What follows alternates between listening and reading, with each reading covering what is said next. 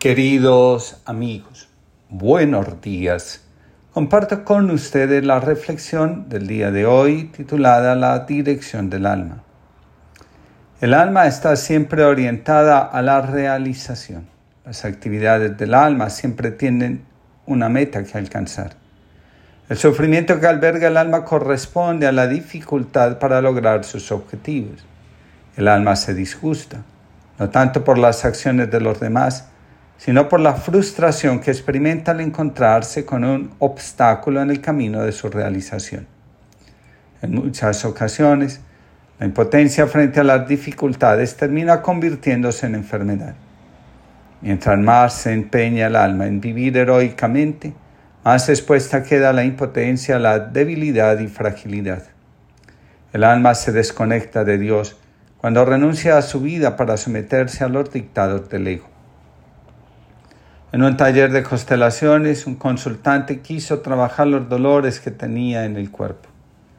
Cuando los enumeró resultó una cantidad llamativa. A medida que se fue desarrollando la constelación, aparecieron los padres. Al preguntar por ellos, el consultante respondió, lo máximo, era el hijo preferido, nadie en la vida me ha amado como ellos. Es una lástima que se hayan muerto, no hay amor que me sostenga en la vida. Uno de los hijos que estaba presente acompañando al consultante miró sorprendido a su progenitor. La ruptura del matrimonio había generado tanto dolor que el alma había hecho una regresión a un estado de vida donde el amor había experimentado resultaba incondicional. Desde entonces, el adulto quedó absorbido por el niño. Los hijos, ahora, en lugar de un padre que cuide de ellos, tienen a un niño nostálgico al que tienen que cuidar y rodear de amor todo el tiempo. El alma, por alguna razón, había llegado a equiparar el amor de pareja con el de los padres. Al darse cuenta que el amor de los padres es incondicional y el de pareja no lo es, había comenzado a sufrir. El alma de este consultante tenía como meta el amor incondicional de los padres al darse cuenta que solo somos amados incondicionalmente por nuestros padres, comienza a enfermar. Quedarnos enganchados en una imagen o experiencia puede hacer que el alma renuncie a su propio destino. En la medida que conectamos con la esencia de nuestra alma, podemos responder de manera diferente a las situaciones adversas y a las imágenes distorsionadas de la vida que albergamos, no solo en el alma, sino también en el corazón sin trabajo interior, sin conexión con una fuerza que nos revele lo que es verdadero para la vida, difícilmente alcanzamos la libertad necesaria para fluir en nuestra existencia. Vivía un monje en las cercanías del templo de Shiva. En la casa de enfrente vivía una prostituta. Al observar la cantidad de hombres que la visitaban, el monje decidió llamarla. Eres una gran pecadora, la reprendió. Le faltas el respeto a Dios todos los días y todas las noches. ¿Será posible que no puedas detenerte y reflexionar sobre tu vida después de la muerte? La pobre mujer quedó muy conmovida con las palabras del monje. Con sincero arrepentimiento le oró a Dios implorando su perdón. También pidió que el Todopoderoso la ayudara a encontrar una nueva manera de ganarse el sustento. Pero no encontró ningún trabajo diferente y después de una semana de pasar hambre volvió a la prostitución. Pero cada vez que le entregaba su cuerpo a un extraño, le rezaba al Señor y le pedía perdón. El monje, irritado porque su consejo no había producido ningún efecto, pensó para sí, a partir de ahora y hasta el día de la muerte de esta pecadora, voy a contar cuántos hombres entran en esa casa. Y desde ese día no hizo otra cosa que no fuera vigilar la rutina de la prostituta por cada hombre que entraba colocaba una piedra en una pila. Pasado algún tiempo, el monje volvió a llamar a la prostituta y le dijo, ¿ves esta pila? Cada piedra representa uno de los pecados mortales que has cometido, aun después de mis advertencias. Y ahora te lo vuelvo a decir, cuidado con las malas acciones. La mujer comenzó a temblar al darse, al darse cuenta cómo se iban acumulando sus pecados. Al volver a su casa, derramó lágrimas de sincero arrepentimiento y orando dijo, Oh Señor, cuando tu misericordia me va a librar de esta miserable vida que llevo, Su plegaria fue escuchada. Ese mismo día, el ángel de la muerte pasó por su casa y la llevó. Por la voluntad de Dios, el ángel cruzó la calle y también cargó al monje consigo. El alma de la prostituta subió inmediatamente a los cielos, mientras que los demonios se llevaron al monje al infierno. Cuando se cruzaron a mitad de camino, el monje vio lo que estaba ocurriendo y clamó, Oh Señor, ¿es esta tu justicia? Yo, que pasé mi vida en devoción y pobreza, ahora soy llevado al infierno, mientras que esta prostituta que vivió en constante pecado está subiendo al cielo. Al escuchar esto, uno de los ángeles respondió, Son siempre justos los designios de Dios. Tú creías que el amor de Dios se limitaba a juzgar el comportamiento del prójimo mientras que llenabas tu corazón con la impureza del pecado ajeno. Esta mujer oraba fervorosamente día y noche.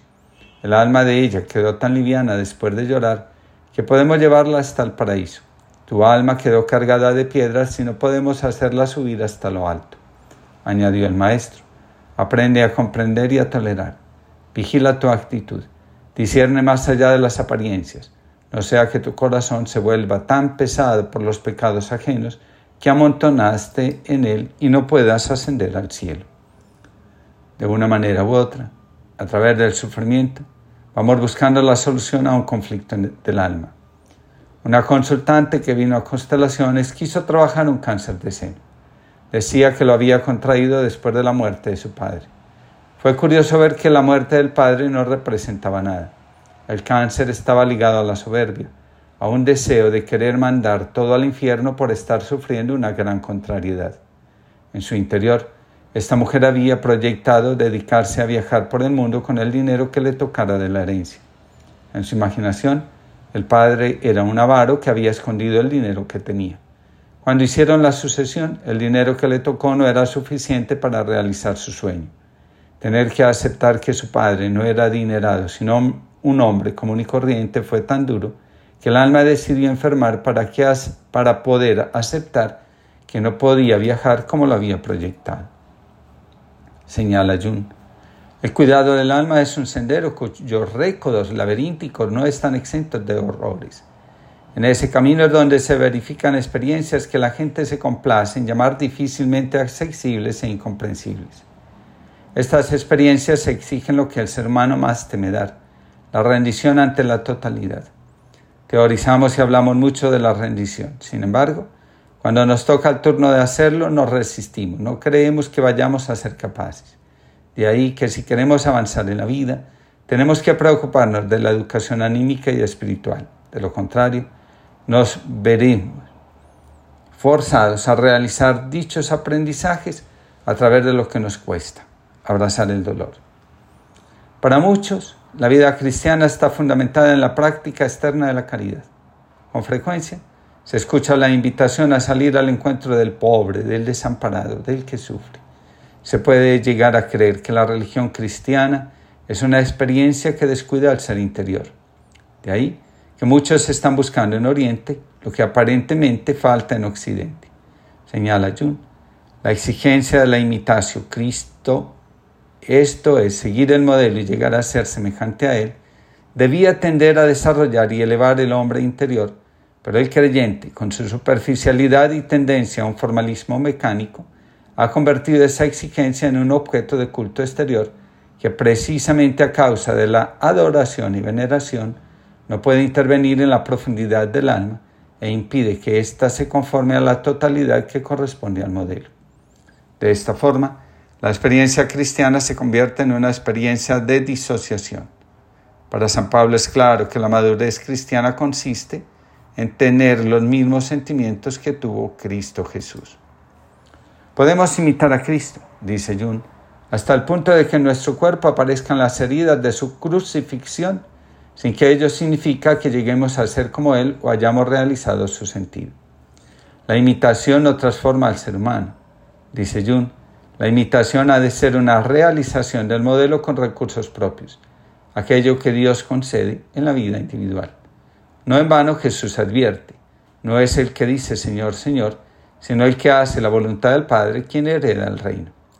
Donde Dios se manifiesta, la psique encuentra un nuevo centro vital desde el cual realizar todo aquello que la vida ha puesto en nuestras manos el día que fuimos engendrados.